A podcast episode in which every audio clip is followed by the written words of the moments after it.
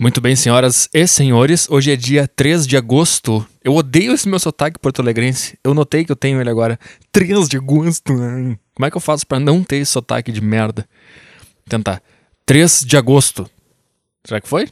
Por favor, paulistas e cariocas avaliem. hoje é 3 de agosto. Acho que o 3. 3. 3. Por que a gente fala assim, cara? Por que, por que, cara? Quem foi que começou com esse sotaque que foi passando adiante e ninguém nunca percebeu? Cara, a gente tá falando de um jeito estranho. Vamos parar de fazer isso para nossos filhos não, não falarem assim também. Agora a gente tem uma geração inteira de Porto Alegrense que fala. Sotaque é uma coisa muito estranha porque o cara não percebe que ele tem um sotaque. Nordestino não percebe que ele fala assim. Não percebe. Carioca não percebe que ele, que ele destruiu a língua portuguesa. O carioca destruiu. Vamos combinar. Não, não, dá. Assiste um. É... Parece que eu tô num lugar que tem muito vento sempre que eu falo com algum carioca. e paulista. Paulista é, é, é, também. Como é que é paulista? Paulista. Não, não é assim. Como é que fala paulista? O paulista, pelo menos, sei lá, tem o sotaque neutro paulista, que é o neutro. Mas tem também os, os meio italianos lá. Sei lá, cara, eu ia começar criticando os sotaques por aí. Não era essa a intenção de começar esse podcast. Não era isso que eu queria fazer. É. Mineiro, mineiro é foda também. Mineiro parece que tá com sono o dia inteiro. Né? Falam que o baiano que tem preguiça. Não, cara. Houve um baiano, um mineiro falando, parece que o cara vai, vai desmaiar na tua frente. Tem algum problema, cara? Tá acontecendo alguma coisa? Como é que é que o mineiro fala? Mas Esse é o nordeste. Eu não sei, cara. Eu não sei. Eu tenho a sensação quando eu escuto um mineiro falando que parece que ele vai dormir daqui a pouco. parece que ele tá se preparando pra dormir. É. e Santa Catarina? Santa Catarina eles não sabem que eles são. Se eles são nordestinos, se eles são gaúchos, se eles são paulistas, eles não entenderam nada ainda. E eles falam daquele jeito que ninguém entende nada. Eles estão com uma confusão extrema dentro da própria cabeça deles. E eles pegaram um pouco de cada sotaque, fizeram uma mistureba. E daí ninguém consegue se comunicar com eles. O que, que é que tu falou? É assim que tu passa a tua vida inteira, Santa Catarina. uma vez eu fui pra Santa Catarina, cara, nem lembro porquê. Eu lembro que a primeira pessoa que eu ouvi falando quando eu entrei no território catarinense, eu tive que falar: O que, que é? tá, não era isso que eu queria falar. Nada disso que eu queria falar. Lá, só percebi que meu sotaque é horrível. Hoje é, hoje é dia 3 de agosto de 2018, sexta-feira, menos uma sexta-feira na sua vida. E para ser bem honesto, eu tô gravando isso aqui na quinta-feira, dia 2. Uh, ah, porque. não sei porquê. Ah, sim, porque daí eu posso postar na hora certa, não fica aqueles caras enchendo o saco. Cadê o podcast? Eu não sei o que pode acontecer na minha sexta-feira. É, porque teve uma sexta-feira aí que eu deixei pra gravar na sexta-feira, tive uma reunião, daí eu saí da reunião às duas da tarde. Eu pensei, putz, já tá tarde já, deve ter os caras lá enchendo o saco, então vamos gravar agora, cara. Daí, explicação chata pra cacete. É.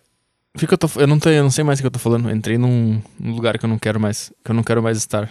Eu quero trocar. Bom, cara, aqui é o seguinte: ontem teve o jogo Grêmio Flamengo. É, quando foi quarta, vocês estão vendo aqui na sexta. Eu tô gravando na quinta, então é uma grande confusão aí na sua cabeça. É, e aí eu fiquei vendo o jogo até tarde, e aí eu dormi tarde, e aí eu não treinei hoje. Porque. Normalmente quando tem jogo até tarde eu reservo o dia seguinte para descansar, para não treinar. Porque não tem, o jogo termina, sei lá, 15 para as 11, né? E aí hoje eu acordei até na hora de na hora de, de ir pra academia, que eu sempre acordo, e meu corpo falou, cara, não vai dar. Eu falei, será que não vai dar? Vamos tentar. Ele falou, não dá, cara. Não tem como. Aí eu até tentei discutir com ele um pouco. Falei, cara, vamos, vamos lá. Aí ele, cara, tu dormiu menos de 5 horas, cara. Tu vai treinar, tu tá louco? Eu falei, é, vamos. Qual é o problema? Ele falou, não, cara, apaga a luz e deita de novo. Tá frio, fica no quentinho.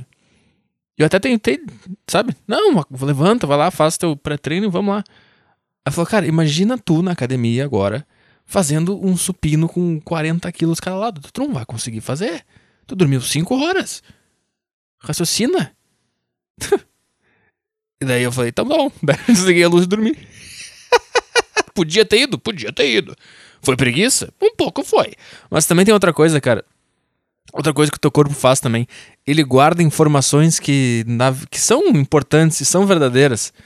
Por exemplo, eu tava vendo um vídeo de um cara, tá? Um cara maravilhoso, gostoso. Sei lá o que, que eu posso falar dele, mas o cara é muito foda. É o Mike Thurston, tá? E aí ele tava. Ele tava explicando que esse tipo de treino que eu tô fazendo agora, eu, eu mudei meu tipo de treino, eu não tô mais fazendo hipertrofia, eu tô fazendo treino de força agora. Então é. Priorizo a carga e não a repetição. Mas enfim, eu quero explicar isso agora. Mas daí ele disse. Eu, eu, vi um vídeo dele falando sobre isso, sei lá, duas semanas, e ele disse assim: Ah, quando tu faz esse treino, o bom é tu treinar um dia e descansar o outro. Treinar um dia e descansar o outro. Ou treinar dois dias descansar um. Não é para fazer todo dia, porque é um treino muito pesado e muito desgastante. E de fato é. E daí essa informação, o meu cérebro ele guarda para justificar a preguiça, porque eu lembro que quando eu tava de manhã, na, naquela batalha mental, será que eu levanto, será que não levanto, tô com sono, mas quero treinar, sabe, que sem saber o que fazer, o meu cérebro ele começou a jogar esse argumento desse cara. Meu cérebro pegou esse cara só de calção, que ele tem um corpo do caralho, e começou a dizer: Olha esse cara, ele disse que é pra treinar um dia e descansar o outro. Então eu falei: Ah, então é verdade, então eu vou dormir. Eu desliguei e vim dormir, fiquei na minha preguiça ali, dormindo, achando que aquilo ali ia me fazer ficar que nem aquele cara. Isso aconteceu. Essa foi minha manhã hoje. E. Eu não sei, eu vou falar, eu vou falar sobre futebol, cara. Foda-se. Sei que tem muita gente agora que ah, vai falar sobre futebol, que saco. Então sai daqui, cara. Vai embora, tá? Vai embora. Vou falar sobre o jogo, cara. É. Grêmio Flamengo. Foi melhor que muito jogo da Copa do Mundo que eu, que eu vi. Foi um jogo do caralho. E é foda que a última impressão é a, a, que, a, que, fica. E daí agora, depois do jogo, fica todo mundo falando que o Flamengo foi superior, amassou o Grêmio. Cara, não. Vê o jogo inteiro, cara. Não vê só os últimos 15 minutos, bicho. Primeiro tempo, Grêmio superior.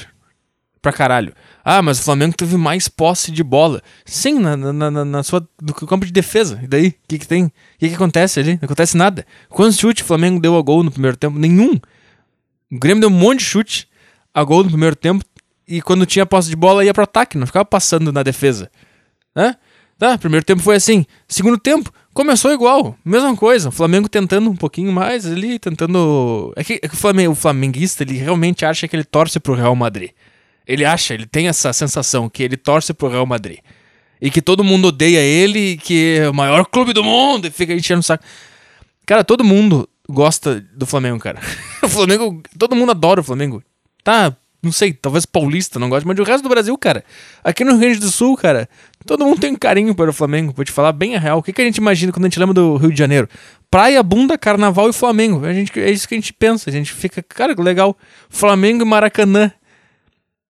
A gente admira o Flamengo, a gente acha legal, é, é, é tipo um amigo. A gente não tem nada, não tem nenhuma rivalidade, não tem nenhuma vontade de, de provar para vocês que, que, sei lá, sabe o que vocês acham aí em cima. Ninguém tá nem aí para vocês, na verdade. O Rio Grande do Sul, cara, tem que entender que aqui o negócio é só Grêmio Inter, não tem mais nada, cara. É como se a gente morasse na. Sei lá, no Rio Grande do Sul. não, aqui não tem, cara, a gente não se importa mais com nada. É como se todos os outros times do Brasil fossem estrangeiros que, por um, por um acaso do destino, estão no mesmo na mesma liga do Grêmio e do Inter. E daí a gente tem que jogar com eles lá. É mais ou menos assim que a gente vê o resto do país. E o que importa mesmo é o Grenal, é o Campeonato Gaúcho e é ganhar Libertadores ou perder Libertadores. É só isso que a gente se importa. O resto, cara, Corinthians, Flamengo, São Paulo, Atlético. É um time que tem que jogar. É tipo, tipo jogar contra o Parma. Tá, tem que jogar. Vale três pontos, tem que ganhar. Tá. Tirando o Inter, que deve ter uma rivalidade a mais com o Corinthians por causa do, de 2005. De resto, é, é, é, é jogar contra o Flamengo, jogar contra o Ceará, a mesma coisa. Jogar contra o Bahia, jogar contra o São Paulo, não tem, não muda nada na emoção. Só muda, ah, um time melhor. São Paulo é melhor que o Bahia, tá, tem que se esforçar mais. Mas na, de emoção, não pega nada, assim, então não tem rivalidade, sabe? E daí os flamenguistas, eu postei no Twitter que era o melhor jogo da Copa, que era o melhor jogo. Uh, muito, era melhor que, esse jogo foi melhor que muitos jogos da Copa. E quando o Flamengo empatou no final, eu fiz a brincadeira, puta, jogo de merda! É, lixo de jogo. Tipo, então ficou um tweet eu elogiando o jogo, que tava do caralho. Logo depois, quando o Flamengo empatou, eu fiz um outro tweet meio que brincando, me contradizendo de propósito que era um lixo de jogo. E daí um monte de flamenguista, ah, chupa aí, seu filho da puta, foi amassado. Tá, tá, que que é isso, cara? Parece, parece Grenal isso aqui? Por que, que vocês estão tão import se importando com o Grêmio, cara? Eu acho que vocês nunca vão engolir aquela Copa do Brasil de 97, né? Vocês nunca vão engolir essa daí. Carlos Miguel fez aquele gol. Hein? Lembra disso aí? Flamenguista. e, e, aí, aí sim. O que, que eu tô falando? Sim, daí eu. Tá. Foi um jogo do caralho. E muito igual. O primeiro tempo e a metade do segundo tempo foi igual, cara. Primeiro tempo o Grêmio jogou bem melhor tentou bem mais, não teve posse de bola, mas quando tinha a bola fazia alguma coisa, ao contrário do Flamengo que não fazia nada. No segundo tempo começou a mesma coisa, daí saiu o Everton e daí o, o, o Flamengo começou a pressionar pra caralho, o que é normal em qualquer time que tá perdendo um jogo, começar a pressionar nos últimos 15 minutos. E, e cabe ao outro time segurar a pressão. É assim. Todos os jogos de futebol do mundo é assim quando um time tá ganhando o outro, um, times bons, dois times ótimos jogando, se tem um que tá ganhando, os últimos 15 minutos do jogo vai ser do time grande, do outro time grande também, pressionando o outro time. Vai ser assim, não tem o que fazer. É um timaço o Flamengo, tem um monte de cara bom. Se o Flamengo tivesse ganhando de 1 a 0 o Grêmio ia pressionar os 15 últimos minutos, ia fazer o gol ou não ia, não sei, mas ia estar tá fazendo a mesma coisa que o Flamengo fez. Então, sabe, calma aí, cara. Relaxa aí. Relaxa aí. Tá, daí os caras ficaram pressionando 15 minutos sem parar e conseguiram empatar no finalzinho, tá? Foi um sufoco, conseguiram empatar, tá, beleza. E aí ficou um gosto de derrota. Não, não ficou gosto de derrota nenhum, ficou um gosto de um jogo que é assim mesmo que acontece. Podia, o Grêmio podia ter se esforçado mais, podia, mas não deu. O que, que eu vou fazer? E aí os flamenguistas comemorando como se tivessem vencido o, o, o, a Copa do Mundo em cima do Grêmio na arena com o Marcelo Oliveira lateral esquerda, cara. Vamos baixar a bola um pouco? Vamos, vamos tocar o que, que tá acontecendo aí, cara? Hã? Ai, cara, se, se, Flamengo, se flamenguista, se carioca e paulista não fossem tão arrogantes de achar que eles são o centro do mundo, eu ia, eu ia até ser, torcer, eu acho, pra algum dos times daí, cara. Mas como é muita arrogância, ah, então vai te fuder, cara. Vai embora, some daqui. É chato. E, e esse negócio de tirar o gol o gol qualificado. Ele, sabe, se você não acompanha futebol. Ah, se você não acompanha futebol, vá pra puta que te pariu, cara. Você acompanha futebol, você sabe que tinha um gol qualificado na Copa do Brasil que valia valia dois fora de casa, no, como critério de desempate. Né? Não, não, é não é valia dois, mas se empatasse tudo, tu multiplicava os gols fora de casa e quem tivesse mais passava. Ah, eu acho que é assim. não sei. Mas daí tiraram, não vale mais. Então, por, por exemplo, se o Flamengo tivesse Tá, foi 1 um a 1 um o jogo, tá? Se o próximo jogo fosse 0 a 0 o Flamengo ia ganhar por causa do gol fora de casa. Que daí ele valeria 2 e faria 2 a 1 pro Flamengo. Mas como não tem mais isso, é como se fosse 0 a 0 Ou seja, tirar o gol qualificado é como se esse jogo não tivesse existido. Não, não interessa pra nada esse jogo que aconteceu ontem. Ou, ou antes de ontem, quarta-feira. Pra volta. Não interessa. É como se não tivesse. É como se ninguém tivesse ido jogar, é como se os caras tivessem ficado em casa comendo sopa. Porque no próximo jogo vai começar 0 a 0 Ah, foi 1 um a 1 um, é 0 a 0 Porque não tem um gol fora de casa. Não valeu pra nada esse jogo, cara. Nada. O cara que pagou ingresso para ver esse jogo, ele viu nada. Ele ficou 90 minutos observando o deserto. Foi isso que ele fez. E 22 caras correndo atrás de nada. É como se tu te pagasse a bola da tela e ficasse vendo só uns caras correndo e tu fica, tá, o que vocês estão fazendo aí, cara? Vocês não estão fazendo nada. É isso que fizeram. Gol, tiraram o gol qualificado. Acabou. Acabou, não, tem, não, precisa, não precisa mais jogar o primeiro jogo. Joga direto o segundo, caralho. Tá. Mas é, foi por isso que eu acordei tarde hoje. Porque eu fiquei vendo esse jogo aí. Ah, o que mais que tem pra falar, cara? Você. Você viu o, o, o Roda Viva do Bolsonaro? Cara. Eu não. Esse. Esse Roda Viva, cara. É um programa muito estranho. E eu não vou defender Bolsonaro aqui. Você pode achar que eu iria, mas não vou. Porque, sei lá, foda-se. Eu, eu, eu, lembro que eu conheci o Bolsonaro em 2008. Ele tinha uns vídeos no YouTube que tinha 200 views. E uma colega minha, da época da faculdade, ela disse: Ah, tu vai gostar desse cara aqui. E me mostrou um vídeo dele, que tinha 200 views no YouTube. E era um dele no, lá no congresso, sei lá, falando uns negócios muito loucos. Eu fiquei, caralho, o cara. O cara fala uns negócios. E eu comecei a ver mais vídeos. Eu achei, achei legal. Porque eu sempre acho legal quando alguém se destoa do padrão. E era isso que ele fazia naquela época. Daí ele começou a crescer, ele começou a virar padrão, começou a ter fã, daí, daí abandonei também. Começou a ficar muito xarope também. E, mas enfim. Tô dizendo isso porque esse não é meu ponto, porque eu também vi o da Manuela Dávila e também achei chato pra caralho. Sabe por quê, cara? Porque esse programa, esse Roda Viva, ele é uma prova de como o, jornal, o jornalismo é, é, uma coisa jurássica. Cara, é uma. Tu vê aquele negócio, cara. Os caras estão com uma energia lá embaixo. Não parece? Tu não vê aquele negócio tá com uma energia estranha. Parece que eles todos eles estavam numa festa na noite anterior e todos eles fizeram merda entre eles. E eles estão tudo de ressaca e eles tiveram que fazer o programa no dia seguinte. Todos eles, todos os jornalistas junto com o convidado. Então é um clima horrível naquele lugar. Cara, o, o, clima é tão ruim assim que tu consegue ouvir o eco do estúdio. E o eco do estúdio te incomoda. Quem viu, tá, sabe o que eu tô falando, cara. É uma coisa. Tu fica vendo aquele troço na cadeira, tu fica. Ah, que coisa horrível. O que que tá acontecendo, cara? Sabe por quê? Porque jornalista ele tem essa mania de que ele é o, o a voz da sociedade. Sem o jornalismo, a sociedade não ia ter a informação. É isso que eles têm na cabeça deles. Eu digo isso porque eu sei disso, porque eu passei anos da minha vida dentro da faculdade de jornalismo e é exatamente isso que eles ensinam com essas palavras. Não estou inventando, eles dizem. Tu ouve dentro da faculdade, dentro da sala da faculdade. Uma vez eu ouvi duas vezes, duas frases absurdas que me marcaram na faculdade de jornalismo. A primeira foi um cara, um professor dizendo: ah, se tu quer uh, faculdade fácil, vai fazer engenharia, porque lá tem uma fórmula. Aqui o jornalismo é, é, é, é, difícil porque não tem uma fórmula para fazer. A primeira coisa que ele falou, que você tá louco, cara? Todo mundo que tá nessa sala aqui é vagabundo, cara. Escolheu o jornalismo porque era mais fácil possível. Ninguém que tá aqui teria. Nem tu teria condições de ir pra faculdade de engenharia agora, nesse exato momento. Tu com 50 anos. Se tu fosse pra faculdade de engenharia, tu ia rodar em todas as matérias. Então cala sua tua boca agora. Esse foi o primeiro absurdo que eu ouvi no primeiro semestre de jornalismo. E mais adiante eu ouvi um outro, um outro absurdo que era tipo assim, era uma coisa uma professora falando: Eu não consigo imaginar a sociedade sem jornalismo. Tipo, querendo dizer que ó, vocês aqui, os estudantes de jornalismo, são ó, salvadores da humanidade. E ela disse assim: Eu consigo imaginar um mundo sem fisioterapeuta. Eu consigo imaginar um número sem babá, o número, o mundo sem babá. Começou a dar outras, outras, outros exemplos de outras coisas. E o argumento dela era que ah, o jornalismo passa informação pra pessoa.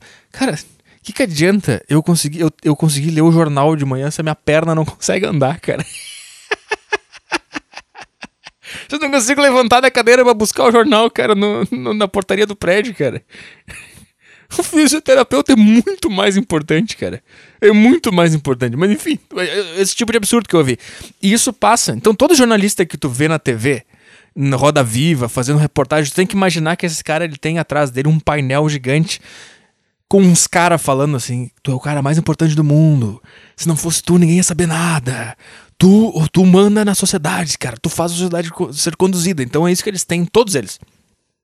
E aquele o apresentador do Roda Viva do, do Bolsonaro, cara, parecia que ele tava muito bêbado.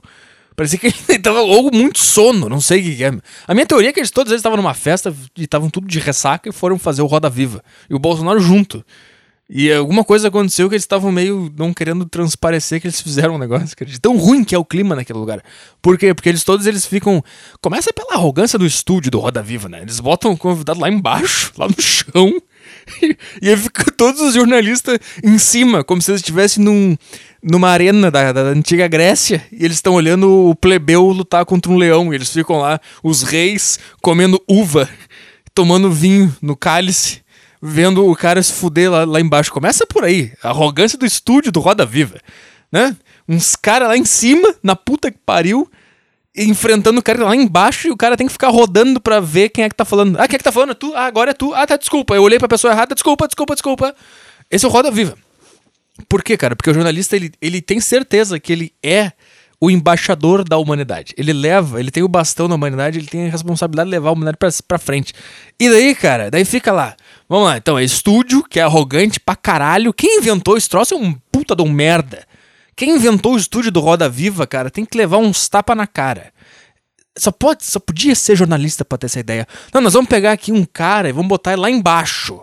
Lá no, lá no último andar, e daí. E a gente fica onde, senhor?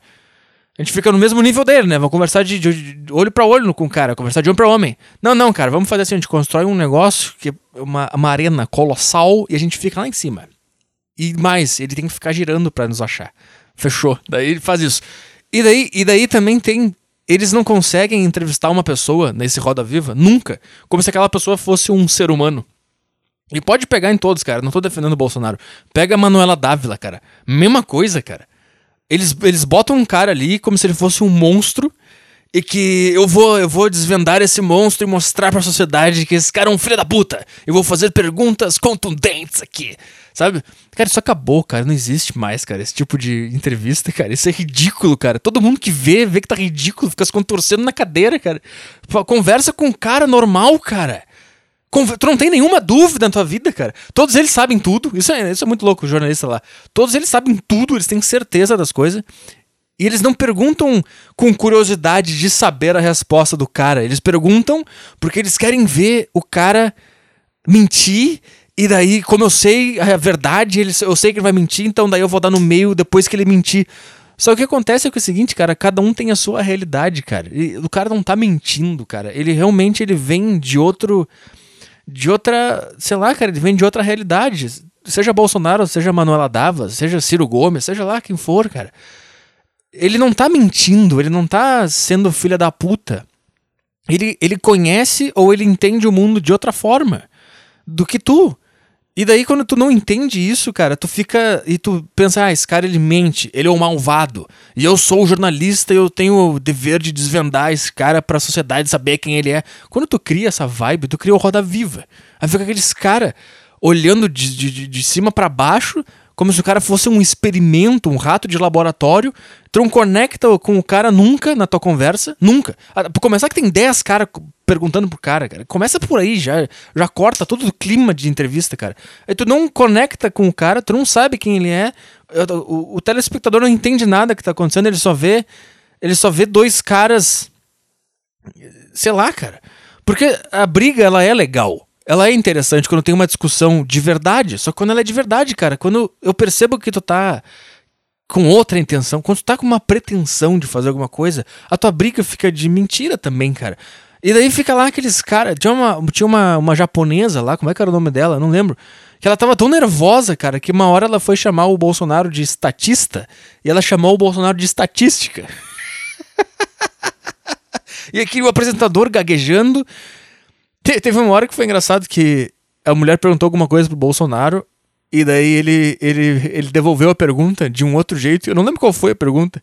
Daí ele te perguntou, ele perguntou, tipo assim, Tá, eu vou te perguntar então, o, o céu é azul, por exemplo? E daí quando ela abriu a boca para conversar, para responder ele, não me responde! O céu é azul? E daí, daí, ela começou a tentar responder de novo, mas me responde, o céu é azul?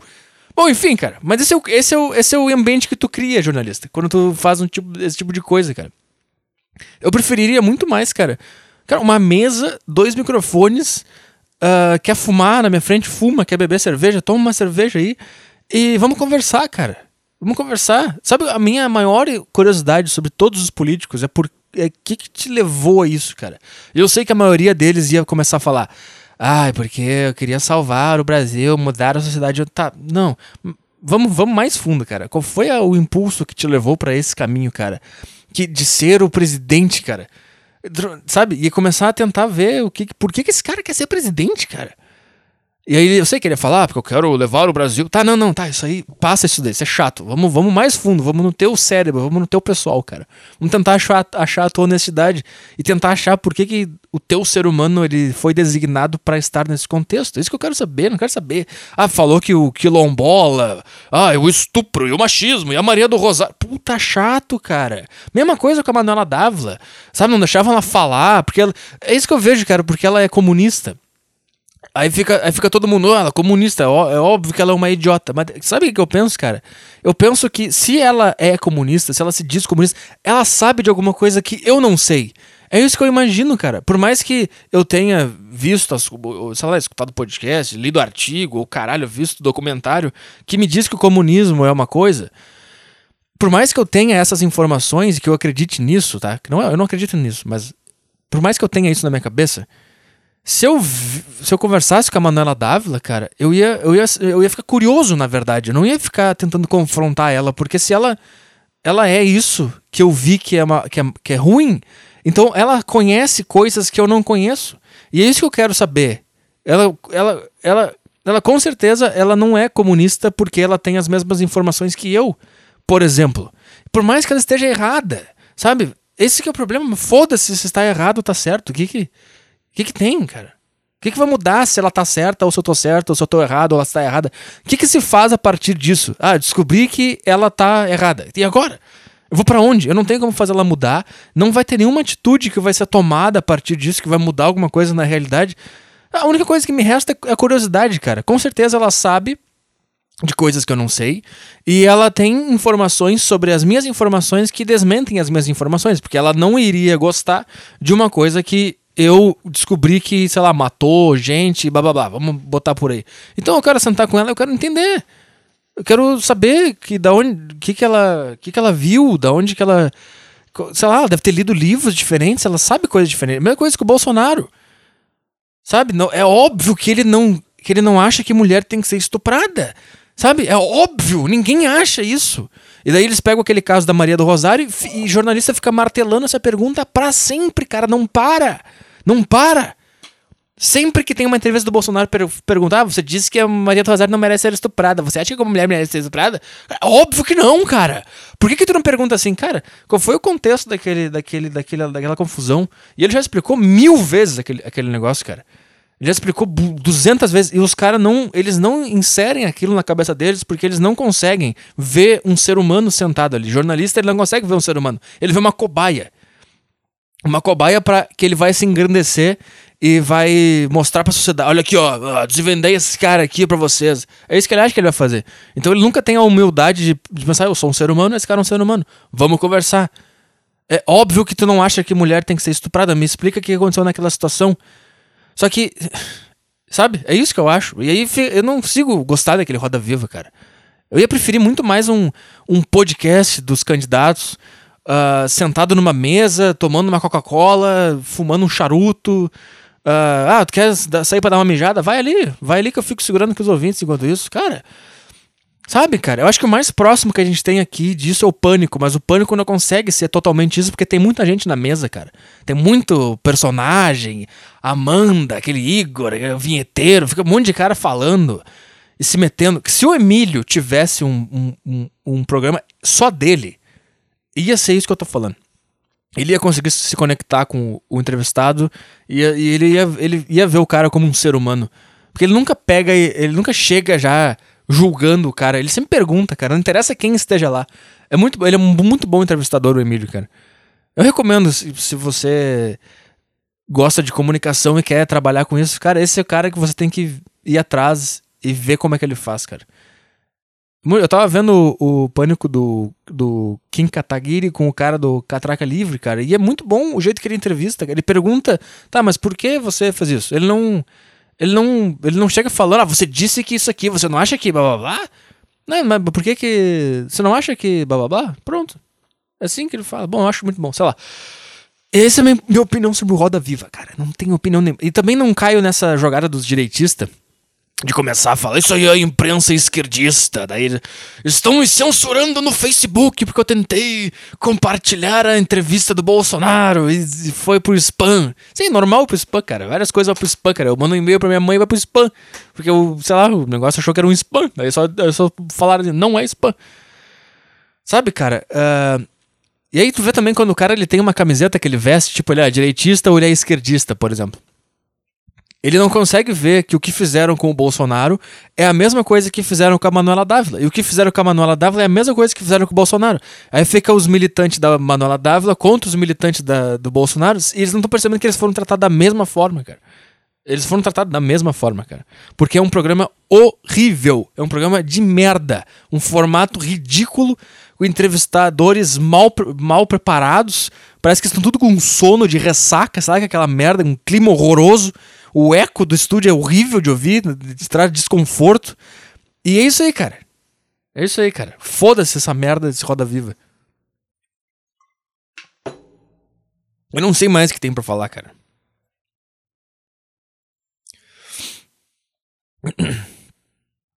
Esse foi o podcast de hoje. Eu falei de Grêmio, Flamengo e Roda Viva. Todo mundo odiando esse. É, cara, é isso aí. Sinto muito, cara. Essa é a vida. Eu devia ter outras coisas para falar, só que eu não lembro. Ah, vamos lá. É, suplementos, cara. Você quer comprar suplementos, você vai na gsuplementos.com.br. É .com ou .com.br? Deixa eu confirmar. é .com.br. gsuplementos.com.br. Você vai lá, compra o seu suplemento de merda, tá? Pra você ir treinar na sua academia de merda. E, e quando você for pagar, você coloca o cupom AgostoFlex. F-L-E-X. Agosto F-L-E-X. Sempre que trocar o mês, troca o, o, o, mês do, do cupom e você vai ganhar um desconto e vai ajudar esse podcast e vai me ajudar a continuar vivo aqui nessa merda, fazendo esse horror, falando sobre futebol e Bolsonaro e Roda Viva, tá? É, é isso aí, cara. Grove suplementos, né? Eu sempre vou, sempre vou fazer isso que agora virou, virou a minha marca, tá? Grove Uh, eu leio e-mail agora, cara? Ou não? Vamos ver isso aqui. Fala, Petri, você viu essa notícia? Você viu que é essa notícia? Prática do aborto pós-nascimento ganha defensores no meio acadêmico. Estou copiando sua ideia. Olha, olha isso. Você lembra da minha ideia do aborto pós-parto? Isso é um bom exemplo de, de te dar como eu eu isso aqui é um, é um, a minha vida é um bom exemplo para dar para você que tá pensando em fazer alguma coisa, mas não, não tá fazendo, tá com medo. As coisas que eu tinha em 2013, 2014, se eu conseguisse organizar e fazer stand-up com aquilo, com aquilo ali, ia dar certo. Eu ia falhar várias vezes, mas, sabe? Por exemplo, esse, essa ideia agora não, não bate mais agora em 2018. Já mudou, mas naquela época batia. Eu acho que eu não, eu não entendi o que, que eu falei aqui. Você entendeu? Mas não sei. Tô dizendo agora, é porque a ideia que você tem agora, que você quer botar em prática agora, ela vai ficar ultrapassada. Tu não vai mais conseguir pegar a ideia que tem agora e aplicar em 2025. Então aplica agora, cara. Vai lá e faz o negócio agora. Prática do aborto pós-nascimento ganha defensores no meio acadêmico. Vamos ver isso aqui. Eufemismo para homicídio de crianças preocupa defensores da infância e da ética médica, que também temem o apoio à eugenia.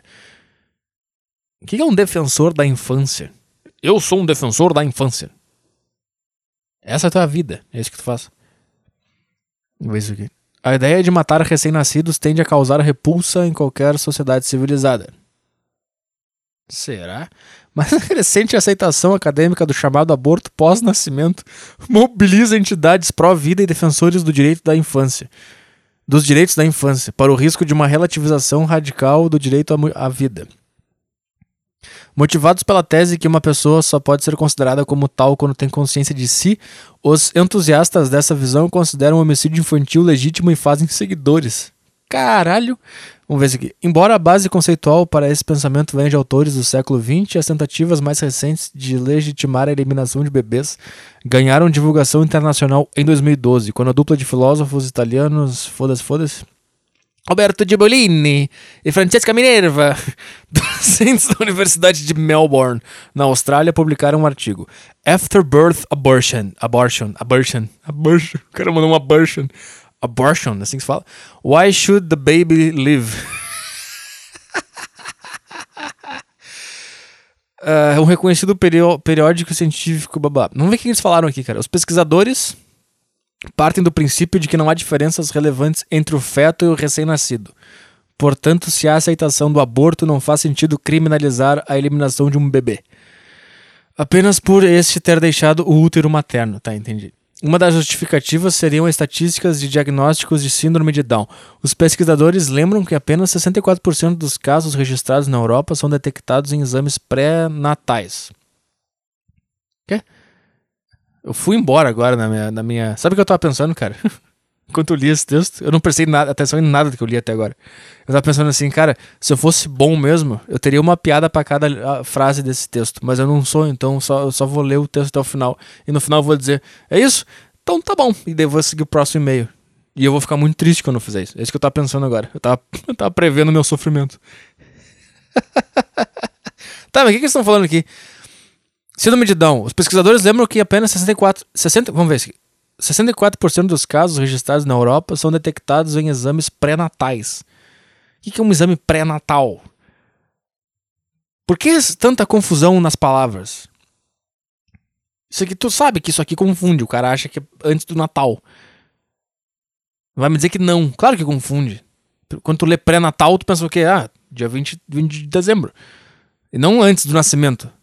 Por que não bota pré-nascimento? Caralho que resulta no nascimento de centenas de bebês portadoras da síndrome. Tá, pera aí então.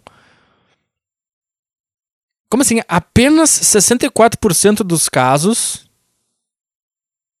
Então tá, quando os caras os cara detectam em 64% das vezes que o bebê vai ter síndrome de Down. Então eles detectam, antes dele nascer, 64% eu já sei, essa aqui vai ser síndrome de Down. E daí ele nasce e Ah, eu devia ter melhorado essa minha pesquisa científica aqui, cara.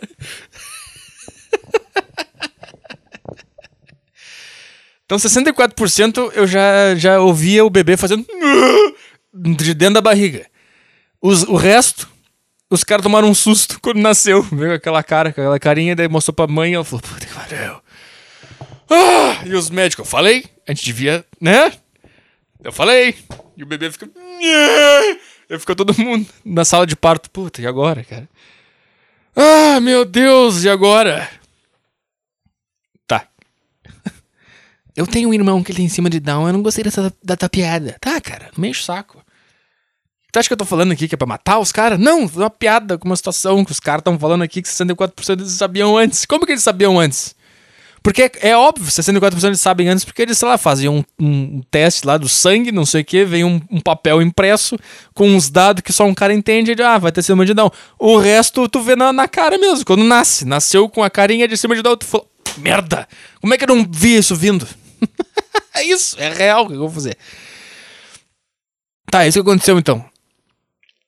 Então, eu gosto dessa frase. O que resulta no nascimento de centenas de bebês portadoras da síndrome. O que resulta. Porque os 64% eles matam quando eles descobrem. É isso que acontece? Eu não sei o que tá acontecendo no mundo, cara. Eu vivo muito dentro do meu quarto, não sei. Eu não tenho. Isso é foda, às vezes eu penso. Eu não tenho nenhuma experiência de vida, eu não faço nada. Durmo cedo. Sou casado, tô de boa.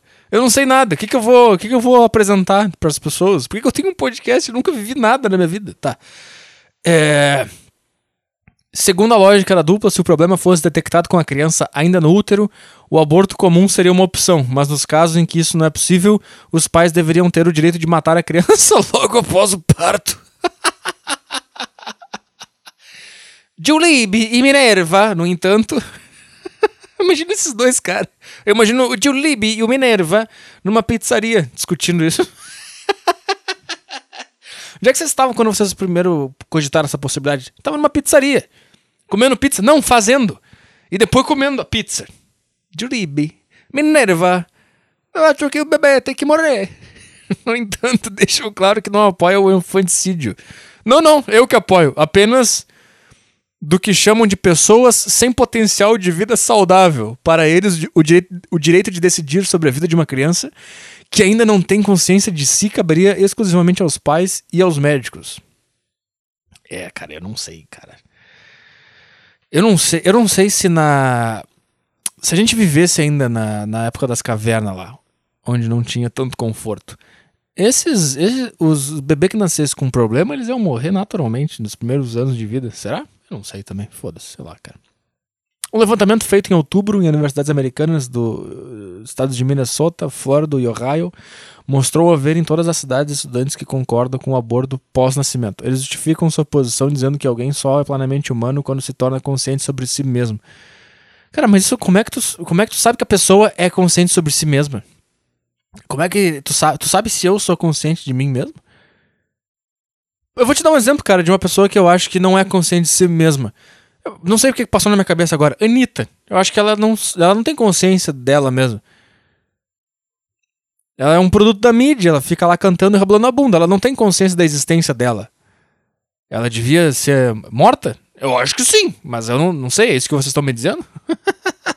eu acho que, sei lá, cara. Acho que 90% das pessoas que eu vejo na rua não tem consciência de si mesma, da própria existência. Eu não sei se eu tenho. Eu acho que eu tenho, mas eu não sei se é a minha inconsciência me mentindo que eu tenho para me dar sentido pra minha vida. E na verdade eu tô inconsciente sobre tudo. Eu tô drogado, dopado na, na existência. Eu não sei. Eu não sei, eu não faço a menor ideia. Você sabe? Você sabe se a sua mãe tem consciência sobre si mesma? Eu não sei. Você sabe? Eu não sei se. Um levantamento feito, blá blá blá. Estu... Olha, são estudantes que concordam com o aborto pós-nascimento. O estudante tem o quê? 18, 17 anos, cara. Tu acha que tu tem consciência de si mesmo com 17, 18 anos, cara?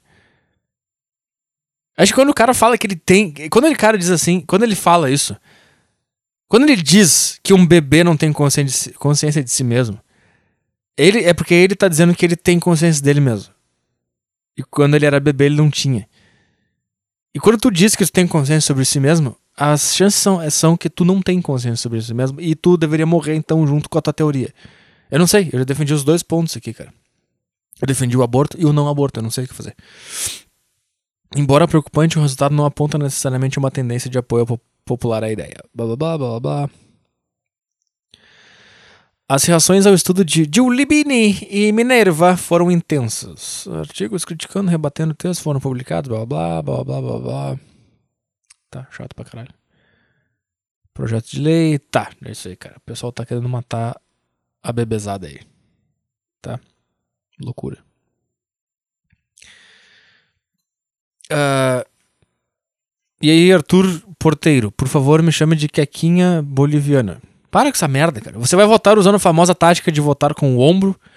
Se sim, por que não faz que nem na eleição passada pede para os ouvintes que aderirem ao movimento falarem quem saiu para presidente, assim decidirmos por pura aleatoriedade quem deveria ser o presidente da República do saco cheio? Eu acho que esse ano eu vou meio que dar uns. Um, é que o cotovelo, ele não é. Eu lembro que eu tentei, eu fiz, sempre fiz isso com o cotovelo, de votar com o cotovelo. Bom, se você é novo aqui, cara, na, no podcast, sempre que tem eleição, a gente faz um negócio aqui. Tu chega na frente da urna, cara, e tu não digita um número bonitinho. Tu pega o teu cotovelo e tu tenta digitar alguns números e vê o que, que sai. Tá? Normalmente vai anular o voto, mas às vezes vai sair uns caras. E aí tu anota todo mundo que, que saiu na aleatoriedade do teu cotovelo, me manda e daí a gente faz um censo aqui pra ver quem foi o mais votado no, entre os nossos ouvintes aqui. Pra. Nossos ouvintes, não, meus ouvintes, pra. Sei lá que eu tô falando mais. Mas eu não sei. Acho que dessa vez eu vou meio que dar um, uns tapas assim com a mão Vou fingir que eu sou deficiente, vou, vou dar uns tapas na urna assim. Vou dar uns tapas assim. E ver quem sai. Normalmente anula, cara. Quando eu votei no cotovelo, anulou um monte de gente. Porque normalmente vai um número que não tem ninguém. É isso. Mas sim, vou, vou fazer isso. Vou fazer isso. Ah, ah. Por falar, falar em que, cara? Eu tenho, eu vi um, eu terminei de ver um, uma série na Netflix que eu recomendo para você, cara. Recomendo para você que você veja a série Last Chance, Last Chance You. Cara, é, é muito do caralho, cara. Não sei porque eu gostei tanto desse, dessa série, cara. Tem tem três temporadas, tá? Cara, é que é muito. Eu não sei explicar direito. Porque é o seguinte, cara. Eu não, eu não entendo. Lá nos Estados Unidos, cara. É outro mundo, cara. É muito louco, cara. tô tentando te explicar o que é a série. É um, é um, é um documentário. Documentário. Uma série documentário. E. Puto, o trabalho que os caras fizeram é do caralho, porque eles tiveram que. Eles tiveram que criar uma história a partir da própria realidade. Mas é assim, cara. O que, que, que eles fazem? Eles vão lá numa. Eu não sei como é que funciona o sistema de educação nos Estados Unidos, mas pelo que eu vi, Lá tem várias escolas, tá? Faculdades. Não sei se é faculdade ou se é escola, porque eu não entendi direito, cara. East Mississippi College. Eu não sei se é, se é escola ou se é faculdade, cara. Não entendi direito. Acho que é escola, tá? Só que, só que daí é o seguinte, cara. O cara ganha bolsa para estudar na escola se ele joga futebol, basquete, sei lá, se ele pratica um esporte, ele ganha bolsa. E daí ele joga pelo time da escola e daí ele ganha bolsa para estudar na escola. Entendeu? Então ele não precisa pagar pela escola, ele paga jogando futebol pelaquela escola. Tá entendendo? Acho que é basicamente isso que acontece. E, só que o sistema lá, ele é, ele é muito louco porque o técnico do time ele pode recrutar estudantes pelo, pelo país inteiro. Eu não sei explicar, cara. Mas o que, que esses caras desse documentário fizeram, cara? Eles foram nas piores escolas possíveis, onde vai estar tá os, os piores alunos, os, os caras com os piores futuros, com os comportamentos ruins, com que, que já participaram de gangue, que já foram bandidos e alguns já foram presos tal. Eles vão nessas escolas que são as piores, em questão de, de das pessoas que vão para lá. Eles não vão nas boas, onde vai só a pessoa com as notas altas e que tá tudo certo na vida. E. Então, como a, essas, essas escolas ruins, cara, elas são melhores que todas as escolas. Elas são melhores que a escola que eu estudei na oitava série, que era uma escola pública que era um horror, cara. É muito louco, cara, porque eles foram lá pra uma cidadezinha. Nas duas primeiras temporadas, eles vão pra uma cidadezinha da, do Mississippi que se chama Scuba. É uma cidadezinha minúscula e, cara, todos eles com carro, com celular, roupa de marca, fone, uh, computador. Muito, muito louco, cara. E, e, tipo, aqueles caras são os pobres de lá. Os pobres. Pobre miserável dos Estados Unidos. São esses caras. E daí, cara, daí ó, toda a treta é a seguinte, cara. É o último ano da escola e eles têm que se formar. E aí qual é o negócio, cara? Tu só pode ir pra NFL, pro futebol americano profissional, se tu tiver formado na escola e tiver na faculdade. Acho que essa é, é a loucura. Então, tipo assim, o cara pode jogar pra caralho futebol americano, ele pode ser o Ronaldinho Gaúcho do futebol americano, só que se ele não se, não se formar na escola, ele não pode jogar futebol americano profissionalmente. que louco isso aí, cara. Imagina se isso fosse aplicado no futebol brasileiro, cara, a gente não ia ter nada. não ia ter nada, nenhum jogador. Neymar não ia estar tá jogando. Ronaldinho Gaúcho não ia ter existido. Ronaldo Fenômeno não ia ter existido. Muito louco isso, cara. E daí, daí que acontece, cara? Então, aí. E, e outra coisa muito louca lá, cara. As escolas, elas têm as ligas. Como se fosse assim, o Campeonato Brasileiro de futebol. E cada escola tem um time. Mas não é assim, é um time de merda que se fode. Cara, ônibus bom, técnico bom, tem é, técnico de, de, de, quarterback, técnico do running back, técnico da defesa, tem fisioterapeuta, tem, tem sala com telão, cara, numa escola de merda no meio do nada, cara, uns telão, computador, tecnologia, sabe, infraestrutura do caralho, cara. Muito foda. E eu ficava vendo aquele negócio. Cara, uns caras no meio do nada, os caras pobres, cara. Essa é a pior cidade que um cara podia morar. É melhor que a cidade onde eu moro. É melhor que a escola que eu estudei na oitava série, que é em Porto Alegre, que é uma capital, que é uma das maiores capitais do país. Sabe, cara? É muito, é muito bom ver esse. Eu, cara, ver esse documentário, cara. Ver essa série, cara. É muito boa, cara. E tu passa a entender também o futebol americano, que é muito louco. E daí, o, o, a treta é a seguinte, cara. Então, o técnico do time. Na primeira temporada, eles foram lá para Eles fizeram uma, o documentário. Primeira e segunda temporada é no Mississippi, nessa, nessa cidadezinha Scuba e que é era uma escola onde só iam os, os piores alunos e tal, onde estavam fudidos. Eles já tinham passado por outras escolas, sido expulsos, jogaram fora suas chances. E toda, toda a, a, o negócio do documentário é o seguinte: é a last chance you. É a última chance.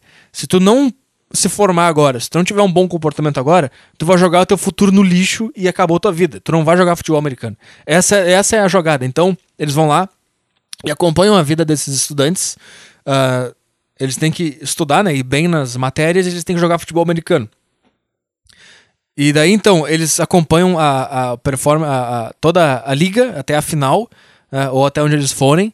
E acompanham histórias individuais de cada atleta. Então tem uns caras que são muito bons, que estão com risco de não passar, daí vão jogar o futuro pela janela. Tem uns caras que. Tem um cara que, por exemplo, ele era, ele era de gangue, e agora é a última chance dele se, se reconstruir na vida. E ele joga bem futebol americano. E daí, na primeira temporada, eles, eles contrataram um técnico lá, que é um gordinho muito do caralho. E ele é mal-humorado, ele é um técnico, tipo, ele xinga os caras e entra no vestiário chutando as coisas, e fica puto e, e briga com o juiz. Tá, então cada personagem dessa. Cada, ca, cada pessoa vira um personagem, entendeu? E é, é, muito bem construído o personagem. E tu te apega aos caras, tu quer ver o que acontece. E daí eles acompanham essa escola durante dois anos. Então no primeiro ano é uma leva de alunos, né? Eles vão lá, fazem as coisas. Não vou dizer se eles ganham ou não a competição para você ir lá ver. Daí na segunda temporada é o segundo ano. Então tem alguns que repetiram no ano passado. Tem alguns que se fuderam porque era a última chance, não tinha mais o que fazer, e tem os novos recrutados para cada escola, e daí eles acompanham, tá? Daí na terceira temporada eles vão para outro lugar. No Kansas, Kansas, numa cidadezinha no interior do Kansas City. Kansas City é a capital? Não sei. Kansas, eu acho que é um estado, tá? Eles vão numa cidadezinha lá, uh, pequenininha, que tem um time também, tem uma escola que tem um time. E é a mesma coisa, cara. É um time de merda que não ganha a liga universitária ou a liga de escolas há sei lá quantos anos. Eles perdem todas as partidas e daí eles contratam um técnico de, de, de futebol americano, que é um cara muito louco. É o Jason Brown. Tem que ver, cara. Tem que ver, cara. Ele é muito bom, cara. O jeito dele, o jeito que ele fala. Ele é um cara que morava em Los Angeles. E, e daí eles contratam esse cara porque ele tinha fama de ser bom, de, de reformular as coisas, de ter um programa de, diferente de treino e de relação com os alunos e tal. E daí contrata esse cara, esse cara recruta vários, vários estudantes, vários atletas pelo país para ir lá pra essa, pra essa escola. Isso que eu não entendi direito, cara. Pelo que, pelo que eu percebi, tipo assim, tem um técnico de futebol americano da escola, por exemplo, do teu bairro aí, tá? E daí ele conhece que tem um atleta. Por exemplo, tu mora em São, mora em São Paulo. E aí tem uma, uma escola aí no interior de uma cidadezinha que tem 2 mil habitantes. Tem uma escola aí que participa da liga de escolas de futebol americano. E daí contrata um técnico, tá? Daí esse cara sabe que lá no Ceará tem um cara que joga futebol americano bem pra caralho. Daí o cara liga pro cara e ele, ele é convidado a estudar na escola, no interior de São Paulo. Só que em troca ele tem que jogar futebol americano pela, pela, pela, pela, pela essa escola, tá entendendo? E daí, cara, daí ele, ele, ele começa a recrutar vários atletas pelo, pelo país, lá pelos Estados Unidos, e daí ele monta o time. Então, mais ou menos assim, tá, tu vem aqui, eu sei que tu joga bem, e que tu precisa estudar. Então tu joga aqui, tu ganha o título pro, pra minha escola, e em troca tu. Tipo assim, eu te dou a educação e tu me paga com o teu talento de jogar futebol americano. Eu acho que é essa a jogada dos caras. Tá, então ele recruta várias pessoas, vários atletas e tal. É sempre os caras mais fudidos, que é a última chance deles e tal. E daí eles chegam lá na escola e ele começa a treinar os caras para ganhar a liga e tal. E, enquanto a partida dos caras tem que estudar e se formar e tal. E, e é, é, muito bom, cara. Eu não sei mais para onde ir, cara. É do caralho. É do caralho, tem um monte de briga, um monte de coisa acontece. E tu acaba te apegando com os caras lá. E tu fica também, tu fica fascinado com a realidade completamente diferente que eles têm, cara. E é engraçado que eles, eles, eles nessa série eles falam muito sobre a diferença de negros e brancos, tal, que tem nos Estados Unidos. E, e, tu fica olhando aquilo ali e tu pensa, cara, eu acho que a dívida de vocês tá bem paga já. Se tem dívida com o negro, tá muito bem paga, cara. Olha, olha, olha esses caras. É, todos eles são negros, tem muito pouco branco. E, cara, olha a vida desses caras, cara. Eles têm comida, eles têm. Eles têm cama, eles têm dormitório, eles têm técnico, eles têm professor, eles têm infraestrutura, academia. Cara, é, mu é muito diferente. Cara, é muito louco. E esses caras, eles são os considerados pobres, miseráveis uh, na vida. Esses, esses atletas que vão lá, os, os, os, jovens, 18, 17, 20 anos. Sabe? É muito louco, cara. Assiste esse negócio, cara. Assiste esse documentário. Tá na Netflix. Last Chance You. Assiste os trailers tá meio em dúvida. Caralho, bicho. Acho que é um dos únicos. Porque, assim, Netflix pra mim é uma coisa muito difícil, cara. Eu abro o negócio e fico, puta, chato, chato, puta, não tem nada pra ver. Na verdade, tem 10 mil coisas, mas esse é o problema, esse é o problema de ter muita opção na vida. Né? Tu não sabe o que fazer, tu fica confuso, tu fica triste, tu fica pra baixo. Quando tem uma opção só, tu fica feliz. É isso que eu vou fazer da minha vida, tu clica ali. Por isso que eu gosto de ser casado, né? Eu não fico em dúvida, não fico o que eu vou fazer da minha vida. Não, tá aqui do caralho, tá aqui, ó. É isso aqui que eu tenho, é isso aqui que eu vou aproveitar.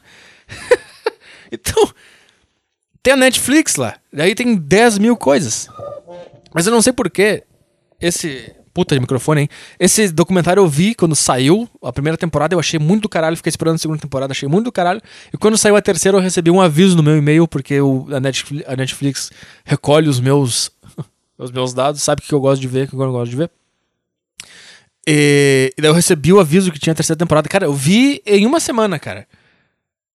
A terceira temporada. Eu achei muito do caralho. Bom, recomendo que você veja, cara. Se você gosta também de. de não de só assistir, mas de produzir documentário, de. Se te interessa a edição, a, o roteiro e tal, cara, é muito bom o trabalho que eles fazem em relação a montar a história. Porque o que, que eles fizeram? Eles foram lá e gravaram um monte de coisa, cara. Foram filmando os caras, filmando depoimentos, filmando os acontecimentos, filmam as partidas, filmam tudo que dá para filmar. E depois tu tem que pegar tudo isso que tu filmou da realidade e transformar numa série. E tu tem que costurar as coisas de um jeito que fique interessante de ver. E fica muito bom, cara. Muito bom. Vamos lá. É... Eu acho que eu deletei um e-mail que eu não li aqui. Ai.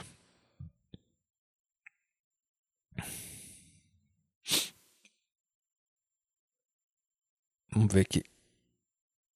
O que você acha disso aqui? Não vou clicar, isso aqui parece ser vírus. É. Você tem uma mensagem. Feiura extrema. Sua opinião em relação a pegar mulher. Olá, Petri. Eu sou o João Marcos Amaral, 17 anos. Você tem alguma dica para um cara extremamente feio? Desde criança sou feio igual o cão. Nem minha mãe fazia questão de esconder isso, mas quando chegava perto dos meus colegas, eles diziam: segura, peão. Motaro do Mortal Kombat. Faziam o sinal da cruz e similares. Cara, se tu parece o Motaro do Mortal Kombat, cara. é a mesma dica que eu vou dar para todo mundo nessa vida, cara. Vai pra academia, cara. Tem 17 anos, cara. Vai pra academia, vai aprender como é que faz os exercícios, vai aprender a comer, vai aprender a se alimentar. Cara, com daqui 10 anos, com 27 anos, tu vai parecer o Motaro e daí eu quero ver o que esses caras vão falar de ti, cara. Eu não tenho o que fazer, cara.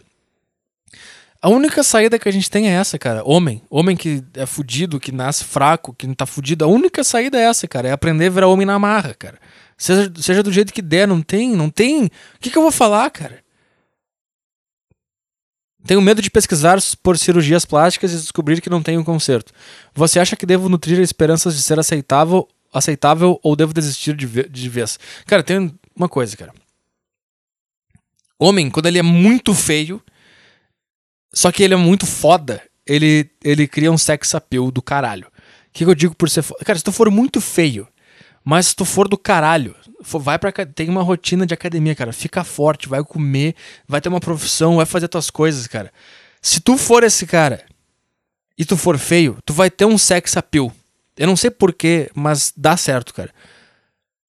Que essas são as duas coisas que eu vejo que o homem pode. Ou ele, ou ele nasce muito lindo e dele vai ter o sex appeal natural, ou ele nasce muito feio ele vai ter um sex appeal diferente para as mulheres. Se esse é o teu problema, cara. Se esse é o teu problema.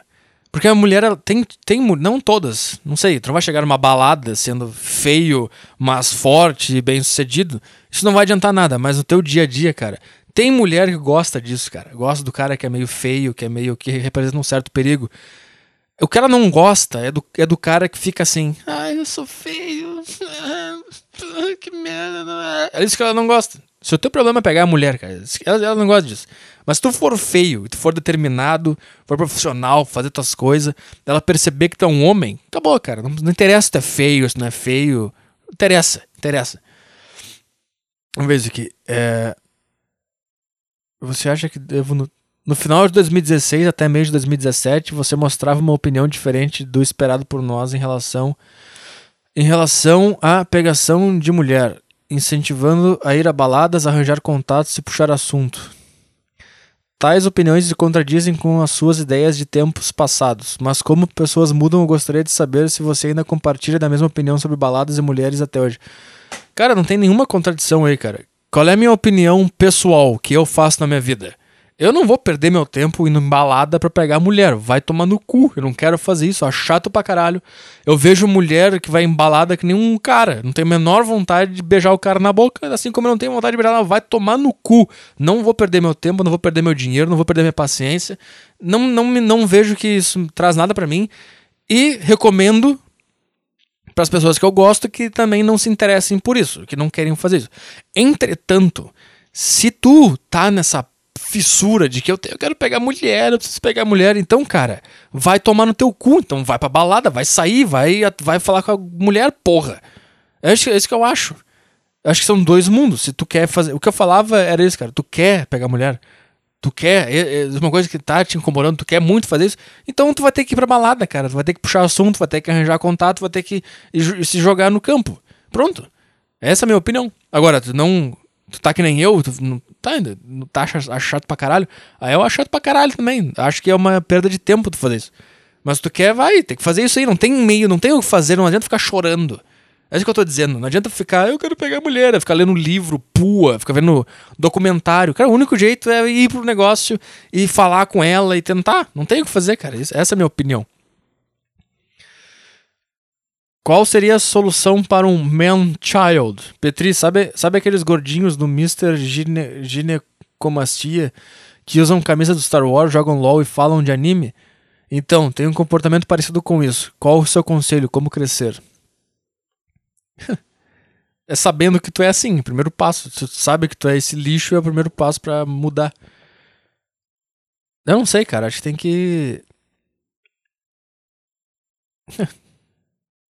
Para de. Vende as camisas do Star Wars, joga fora. Desinstala essa merda desse jogo. Para de ver anime. Eu acho que é isso.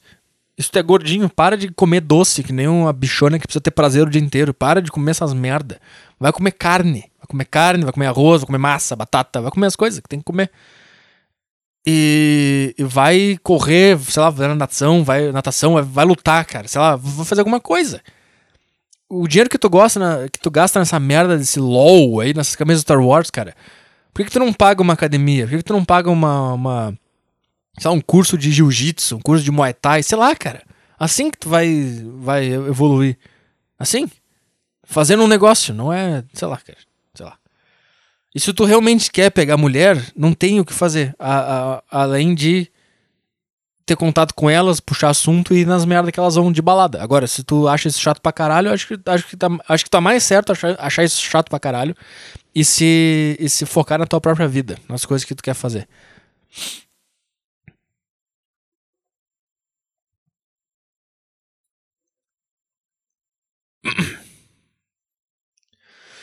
Ah, o que, que eu ia falar? Eu ia falar outra coisa, esqueci.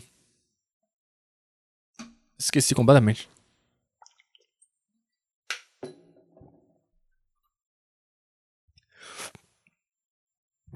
É, vai tomar no cu América Mineiro. Fala Petrimândio vai tomar no cu para esse clube medíocre que é o América Mineiro que dispensou das categorias de base. Que me dispensou das categorias de base para atualmente jogar a Série A com Wesley Chinelinho de camisa 10. Esse time de bosta merece falir, time de judeu do caralho. Só quem, só quem continua. Só continua quem tiver empresário. Me lembro até hoje da desculpa daqueles filhos da puta. Aproveitando a oportunidade de algum podcast, você mencionou que iria relatar a respeito da sua vontade e oportunidade de ser jogador de futebol. Eu cheguei próximo também, mas o gigantesco América Mineiro destruiu meu sonho aos 16 anos. Relate seu fracasso. Ah, cara, eu não sei, cara.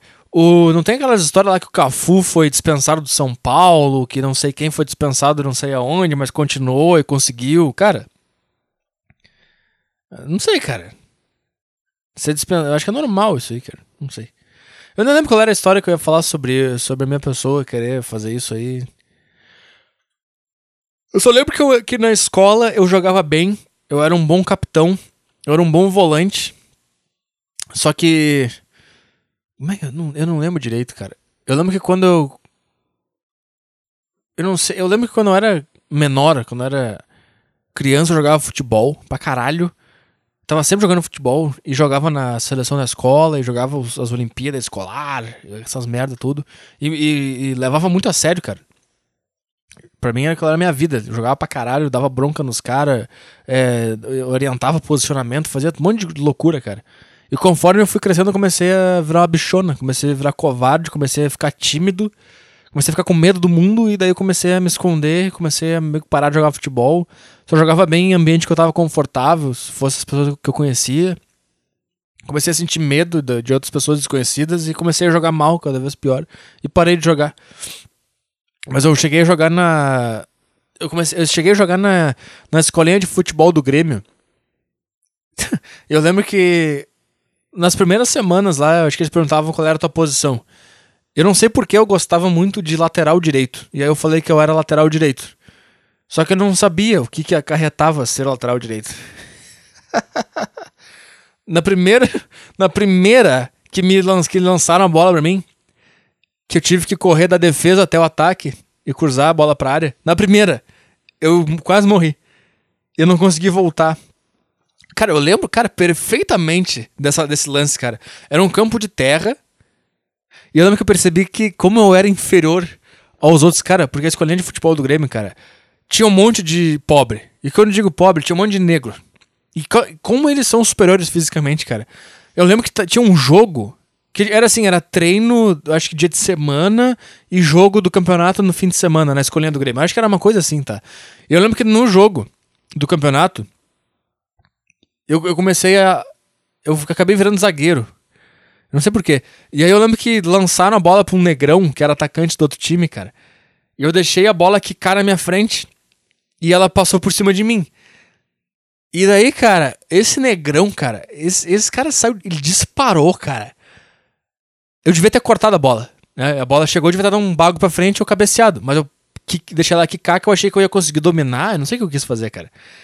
Porque eu comecei a me acovardar, cara. É isso que eu tô dizendo. Se eu, tivesse, se eu tivesse o espírito que eu tinha antes dessa época, eu não sei. Eu acho que eu ia conseguir alguma coisa. Porque eu era muito louco, cara.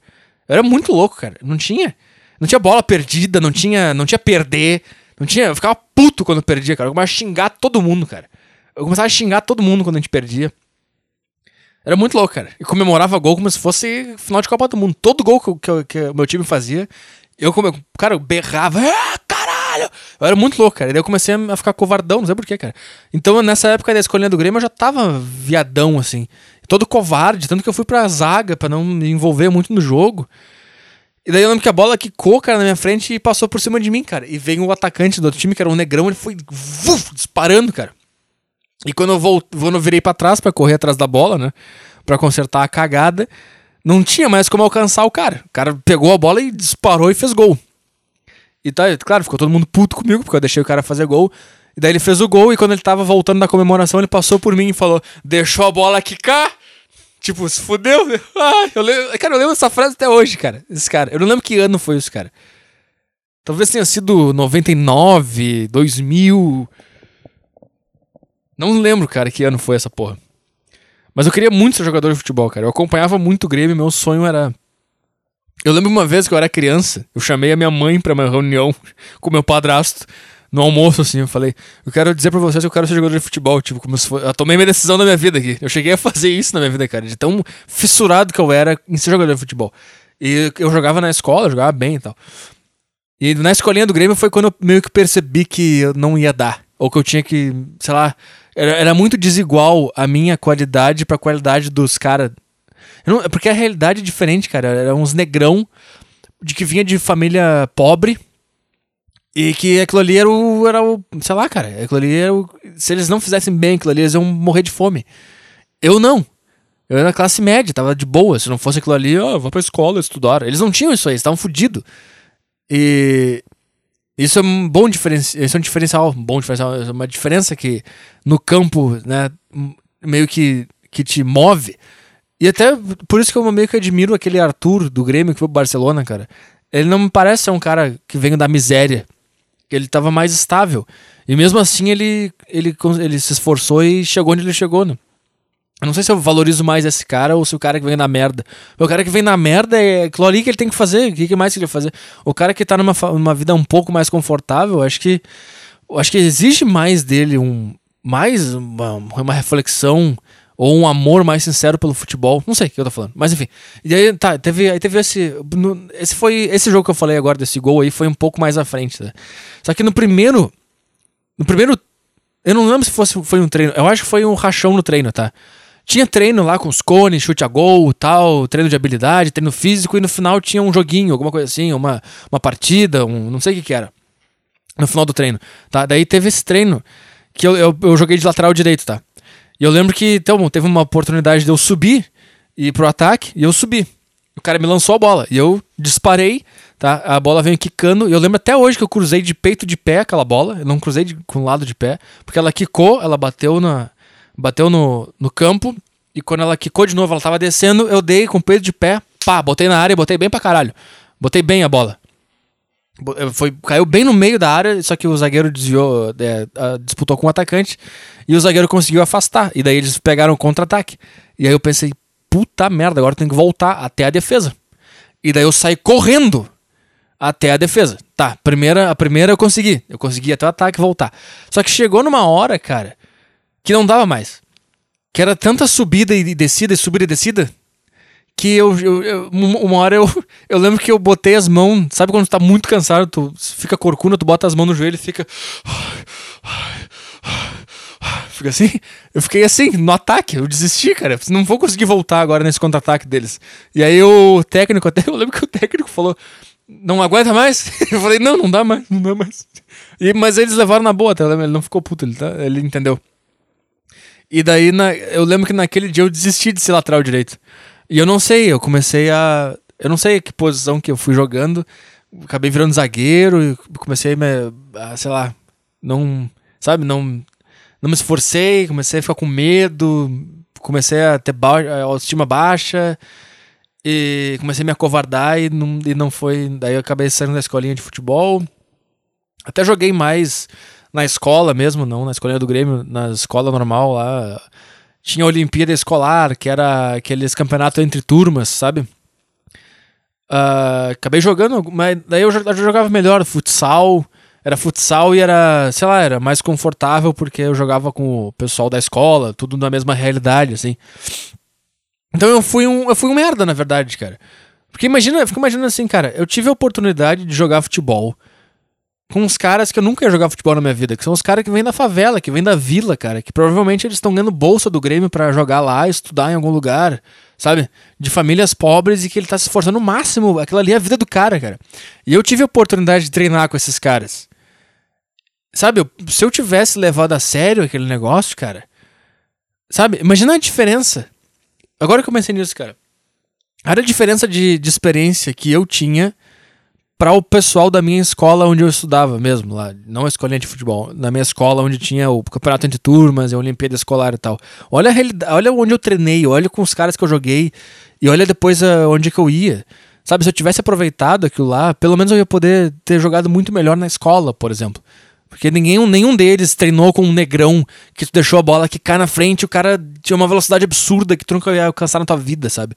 E eu fico pensando, cara, eu fico pensando, cara, como é. Ah, por que que. Por que que não. Eu queria voltar. Eu, eu precisava de um pai, esse é o problema. Eu queria voltar e falar para mim, cara. Essa corrida que tu perdeu pra esse negrão é a coisa mais importante que aconteceu na tua vida, cara. Agora tu vai. Agora tu entendeu a jogada. Agora tu percebeu que tu tá atrás e que tu tem que fazer mais, sabe?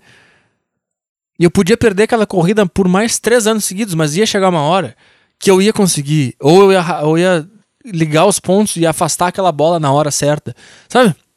Evolução, mas eu, eu, tinha muito esse pensamento desistente na hora, ai, perdi. Isso vai me acompanhar até hoje, né? Isso é um problema que uh, eu não posso ter e você que tá me ouvindo não pode ter também, cara. Isso é, um, é uma coisa muito ruim de ter, de não deu de primeiro, então desisto e não, e, sabe, desistir do negócio que obviamente tu gosta de fazer. Eu obviamente eu gostava muito de jogar futebol, cara. Eu via todos os jogos do Grêmio, eu ia em todos os jogos do Grêmio, eu via os jogos do Grêmio e ficava, eu preciso fazer isso da minha vida. Eu quis participar da escolinha de futebol do Grêmio, eu jogava futebol na escola, era isso que eu fazia a minha infância inteira. Eu, eu tenho um pote aqui, cara, com todas as medalhas que eu ganhei em campeonatos de futebol. De, é daí, é, na escolinha do Grêmio era futebol de campo, né? Na escola era futsal, futebol de salão.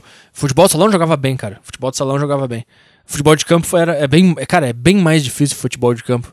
Óbvio, né? Óbvio que é por causa do. Você tem que ter um físico melhor, uma coordenação de espaço. Não, nem, acho que coordenação de espaço no futsal tem que ter mais coordenação de espaço, porque é muito rápido. Mas o futsal jogava bem, fui campeão de várias várias competições na escola. Eu lembro que aniversário na na escola, aniversário, cara. Era de praxe. Sempre que tinha aniversário de alguém, o cara fazia um campeonato de futebol na escola. Era muito louco, cara. Eu lembrei disso agora. Na escola que eu estudava, tipo assim, tinha um colega que ia fazer aniversário em, agosto, em junho. No aniversário dele, ele não fazia uma festa de aniversário, ele fazia um, ele fazia um campeonato de futebol, cara. E eu tenho várias medalhas do, desses, desses aniversários. Uh, ganhei alguns, algumas competições, perdi outras. Cara, era do caralho, cara. E, cara, futsal foi o que eu mais joguei, na verdade. Eu jogava bem. Eu era bom no, no passe. Eu lembro que eu. Tenho, até hoje eu lembro de, uma, de um passe que eu dei pra um cara fazer um gol, cara. Que, era, que foi inacreditável, assim, eu lembro até hoje. Porque foi inacreditável. Eu lembro que eu tava na. Eu tava, digamos assim, eu tava no meio campo, só que pro lado direito. Perto da linha lateral, tá? Isso era futsal. Virado de frente pra minha zaga, pro meu goleiro, tá? E ele rolou a bola pra mim, rasteira. Tá, então, eu, olha a situação, cara. Eu tô, de, eu tô de costas pro gol que eu tenho que fazer o gol. E eu tô de frente pra minha, pra minha zaga, pro meu goleiro. Porque ele me tocou a bola rasteira, tá? Ele tocou a bola bem rápida e rasteira. Enquanto ele tocou a bola rápida e rasteira, eu vi que lá na esquerda, saindo da nossa zaga, tinha um cara correndo em disparada, fazendo corredor para chegar lá no no nosso no gol que a gente tem que fazer o gol. Não sei se você tá conseguindo entender, tá? Só, então assim, ó, era assim, era a bola vindo na minha direção e um cara correndo lá na lateral. Ele tava na lateral direita, eu tava na lateral esquerda, mas como eu tava virado pro nosso gol, eu tava na direita. Então eu tava na esquerda e o cara foi subindo pela direita. Então enquanto a bola chegava em mim, o cara tava correndo lá do outro lado do, da quadra, em direção ao, ao gol tem que fazer o gol. E eu lembro, cara, eu lembro até hoje desse lance, cara. Eu chutei a bola, só que eu fiz o movimento de chutar a bola pra nossa goleira. Só que como eu dei com o lado do pé, ela pegou um efeito do caralho, cara. E ela passou bem no meio da. Você não tá entendendo nada, né, cara? Eu vou tentar explicar de novo. Última coisa que eu vou falar nesse podcast é assim: o cara me rolou a bola, tá? Ela vem rasteira para mim. Eu tô virado de costas para minha, pro meu ataque, de frente pra minha zaga.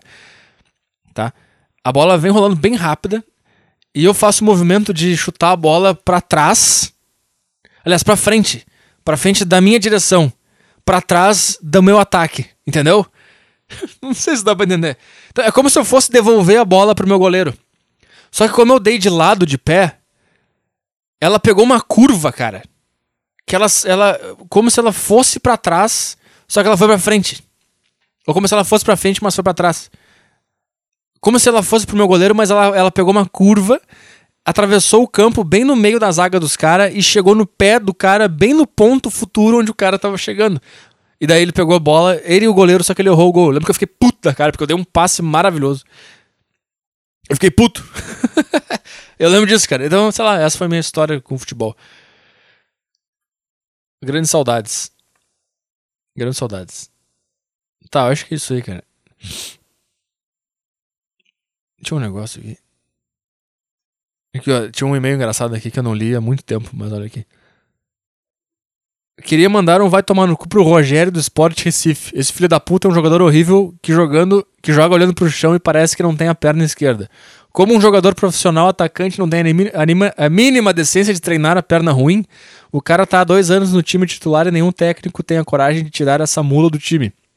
Deve estar mamando alguém lá dentro porque não é possível. E queria mandar tomar no cu esse técnico de bosta que tem um tanque de guerra como o Carlos Henrique no banco, que sempre que entrou parecia o Lukaku jogando. E essa anta insiste com o lixo horrível do Rafael Marques só porque é um cara de nome. É isso aí, acabou a Copa e agora vamos lá passar raiva com esses times de vários do Brasileirão. Abraço. Rogério do Sport Recife. Tomou no cu. Tá. Acho que é isso aí. Chato pra caralho esse podcast. Até sexta-feira que vem.